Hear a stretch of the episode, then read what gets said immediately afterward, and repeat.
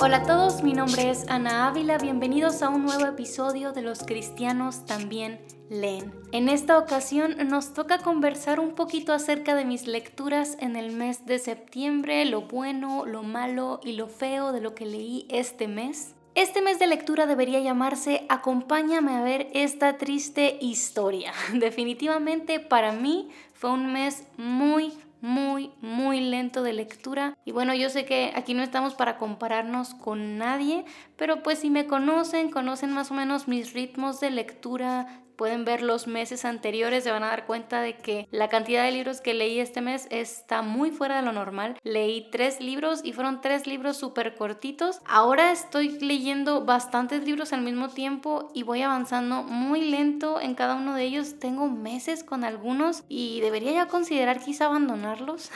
Pero bueno, otros, otros están avanzando bien, pero más lento de lo que yo esperaba. Tengo seis lecturas en proceso y este mes solo pude terminar tres. Bueno, así pasa. Hay temporadas de vida en las que leemos más, temporadas de vida en las que leemos menos y eso está bien. Hay que seguir disfrutando, seguir aprendiendo. De esos tres libros, una de esas lecturas fue en formato digital, una fue en formato físico y otra fue un audiolibro y los tres libros fueron de lectura bastante ligera, aunque uno sí me pegó duro en el corazoncito y ahorita vamos a hablar un poquito más acerca de eso. Mi primera lectura concluida en el mes de septiembre fue Sufrir nunca es en vano de Elizabeth Elliot.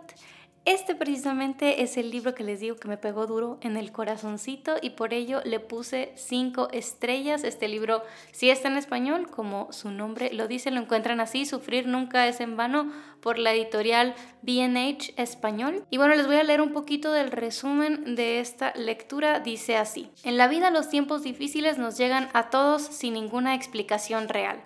Pasar por el sufrimiento tiene el potencial de devastarnos y destruirnos o de ser una puerta de entrada a la gratitud y la alegría. Elizabeth Elliot no era ajena al sufrimiento. Su primer marido, Jim, fue asesinado por la gente Wauroni en Ecuador, momentos después de que él llegara con la esperanza de compartir el Evangelio.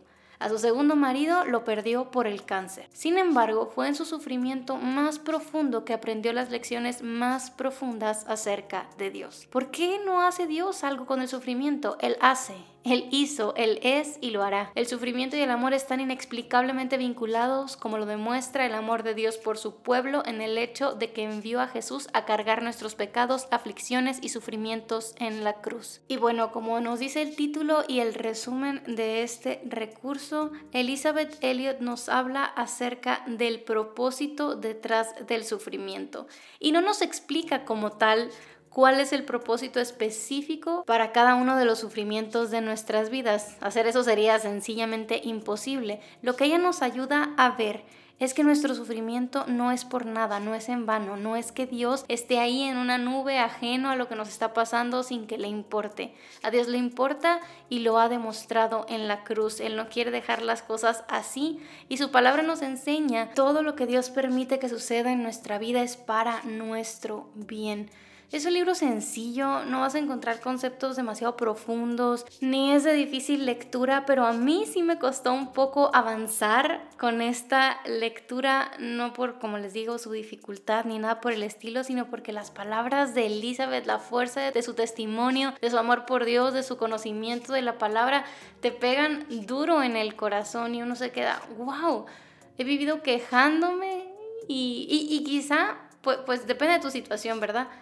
En mi caso, estoy viviendo una temporada de vida, o sea, con dificultades como todos, pero bastante cómoda, honestamente. O sea, mi familia está bien, económicamente estamos bien, el trabajo está bien. Y, me confrontó en esa comodidad de, cómo vivo incluso, aunque estoy cómoda, estamos bien como familia, vivo quejándome y, me confrontó eso. Y, y, quizá tú mm, estás en una situación difícil, quizás sufriendo, estás del otro lado del sufrimiento, pasándolo a carne viva y te preguntas por qué, o sea... ¿Qué está pasando? ¿Por qué Dios permite todo esto? Y Elizabeth, como les digo, no te va a ofrecer las respuestas, pero te va a ofrecer al Dios que sí tiene las respuestas y que aunque no te las revele, puede confiar en ese Dios. Ella nos apunta al Señor y nos dice, en Él puedes confiar. Él ha demostrado que es digno de nuestra confianza en la cruz. Él nos mostró que sí le importa nuestro sufrimiento. Él tiene en sus manos todo, no hay otra opción. O Dios es Dios o no lo es. O estamos a la deriva o estamos en sus manos. Confía en Él en medio del dolor. Y me encanta esto porque ustedes saben, yo soy una persona que me encanta pensar, me encanta entender las cosas, pero también debo admitir que hay cosas que yo no voy a poder entender. En esta vida hay cosas que, que por más explicaciones que tratemos de encontrar, se escapan de nuestro entendimiento. Y es ahí donde demostramos y estamos realmente confiando en nuestro Señor. Entonces, les invito, cual sea su circunstancia, si sienten que están en un sufrimiento muy grande o si están pasando los sufrimientos cotidianos de la vida, ella habla mucho acerca de cuando la lavadora se te desborda o cositas así, que son sufrimientos pequeñitos. También tiene su propósito. Dios también está ahí transformándonos en medio de ellos. Entonces, sea cual sea tu situación, sea tu sufrimiento pequeño o grande, te invito a que leas este libro para que aprendas cómo ofrecerle ese sufrimiento al Señor como alabanza. Y bueno, si quieres escuchar un poquito más acerca del contenido de este libro, puedes escuchar el podcast Coalición Lee. Ahí estaremos hablando un poquito más acerca de este recurso que fue nuestra lectura del mes. Los siguientes dos libros que leí este mes fueron de Laura Vanderkamp. Creo que se las presenté el mes pasado. Me quedé con ganas de seguir leyendo sus libritos. Son súper sencillos ella me gusta mucho, me cae muy bien porque ella nos saca de esta idea que tenemos de no tenemos tiempo, no puedo organizarme, no puedo hacer todo lo que yo quisiera hacer con mi día. Y ella nos ayuda como a salir de esta actitud negativa y a poner las cartas sobre la mesa y ver todas las horas que tenemos disponibles en la semana y a buscar ser intencionales en la manera en que las usamos. Quizá no vamos a poder hacerlo todo, de hecho no vamos a poder hacerlo todo, pero sí podemos hacer probablemente más de lo que estamos haciendo para aprovechar mejor nuestra horas. Y el primer libro que leí de ella este mes se llama What the Most Successful People Do on the Weekend. Eh, que se traduce como lo que la gente exitosa hace el fin de semana. No lo encontré en español y me apena bastante porque sé que hay otros de ella que sí están disponibles en español. El siguiente, el que vamos a hablar, sí está disponible en español, pero este no está. Y no me gusta porque es de los mejores, en mi opinión, de ella. Eh, voy a leerles el resumen rápidamente. Muchos de nosotros respiramos un gracias a Dios es viernes cuando llega el fin de semana, imaginando que estará lleno de productividad y frescura. Sin embargo, con demasiada frecuencia nuestros preciosos fines de semana parecen desaparecer, devorados por el trabajo improductivo o el ocio que no nos da energía. El lunes por la mañana llega demasiado rápido encontrándonos todavía sin descanso y con tareas pendientes. Basándose en historias de la vida real e investigaciones científicas, Vanderkam explica por qué no hacer nada puede ser más agotador que hacer algo y por qué las personas felices hacen planes para el fin de semana con anticipación. Me encanta esto, me encanta esta idea de planear el fin de semana. Y esto es una idea que muchas personas encuentran así como hasta repulsiva. ¿Cómo que planear el fin de semana? Si el fin de semana es para descansar, y sí amigos, el fin de semana es para descansar, pero eso no significa que no podamos planear un buen descanso. ¿Cuántos de nosotros no nos hemos despertado así con la baba hasta la frente el sábado como a las 11 de la mañana y en lo que terminamos de levantarnos mientras nos lavamos la cara, comemos algo, nos dan las 4 de la tarde en quién sabe qué? Y después decimos, no, pues el sábado ya se me fue y el domingo, en sabe qué otra cosa ya se me fue, quizá fue a la iglesia y fue todo lo que hice y no hacemos ninguna de las cosas que realmente nos llenan de energía, nos dan descanso, esas cosas que quisiéramos hacer con nuestro tiempo, de pasar tiempo recreativo con nuestra familia, quizá saliendo a caminar, yendo a algún parque, jugando juegos de mesa, yendo a un museo, bueno, ahorita no se puede, pero bueno, aunque ya se están liberando las, las medidas de restricción, pero no es el punto, o sea, cosas que realmente disfrutamos hacer con nuestro tiempo recreativo, no, nos las pasamos tirados viendo televisión o perdiendo el tiempo en redes sociales en lugar de hacer cosas que realmente nos llenen de energía para el lunes estar listos para trabajar. Entonces, en este libro, Laura nos invita a planear, ser intencionales y antes de tiempo, antes de que llegue el viernes en la tarde, decir, ok, vamos a seleccionar tres o cuatro actividades ancla que sean las que nos van a ayudar a pasar un fin de semana verdaderamente enriquecedor,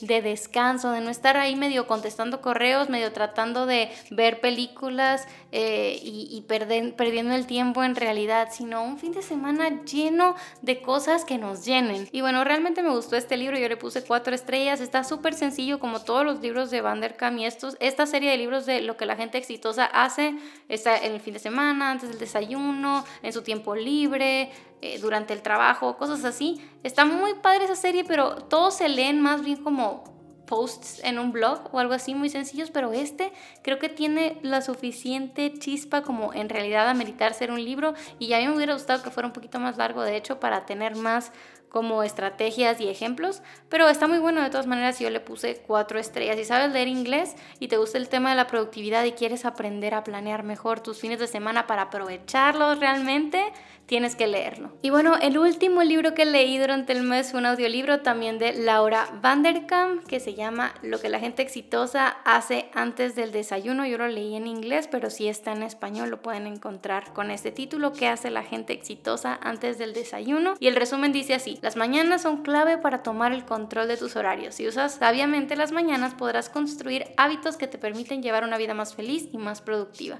sobre la base de anécdotas de la vida real e investigación científica que muestra por qué las primeras horas del día son tan importantes, Laura Vanderkam revela cómo las personas exitosas usan las mañanas para realizar las cosas que a menudo son imposibles de hacer más tarde en el día. Y bueno, ya más o menos les comenté un poquito acerca de esta autora que me encanta, que nos confronta con esta idea de si se puede, si se puede hacer algo con las horas que tienes, no tienes que nomás hacer lo mismo de siempre, hacer lo mismo que hacen todos en tus mañanas, en tus fines de semana, en tus horas de trabajo, puedes hacer ajustes para aprovechar mejor tu tiempo.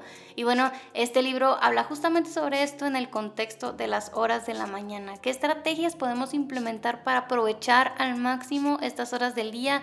¿Qué tipo de actividades vale la pena hacer durante las primeras horas de la mañana?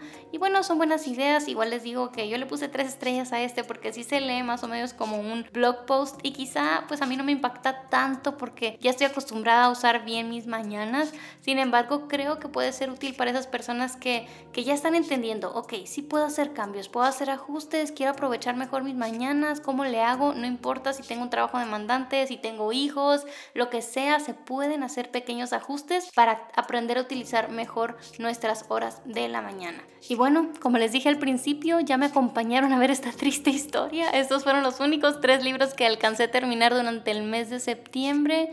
Pero bueno, tengo bastantes libros en marcha, así que esperamos que en octubre podamos tener una selección un poquito más variada y más extensa de libros para recomendarles o para decirles que eviten también, porque pues también compartimos cosas malas, aunque este mes pues estuvo bastante bien. ¿Cuáles fueron tus lecturas favoritas del mes de septiembre? Me encantaría saberlo. Continuemos esta conversación en Instagram. Sube una historia con tus libros favoritos del mes, una foto y etiquétame para compartirlo y seguir expandiendo este amor por la lectura.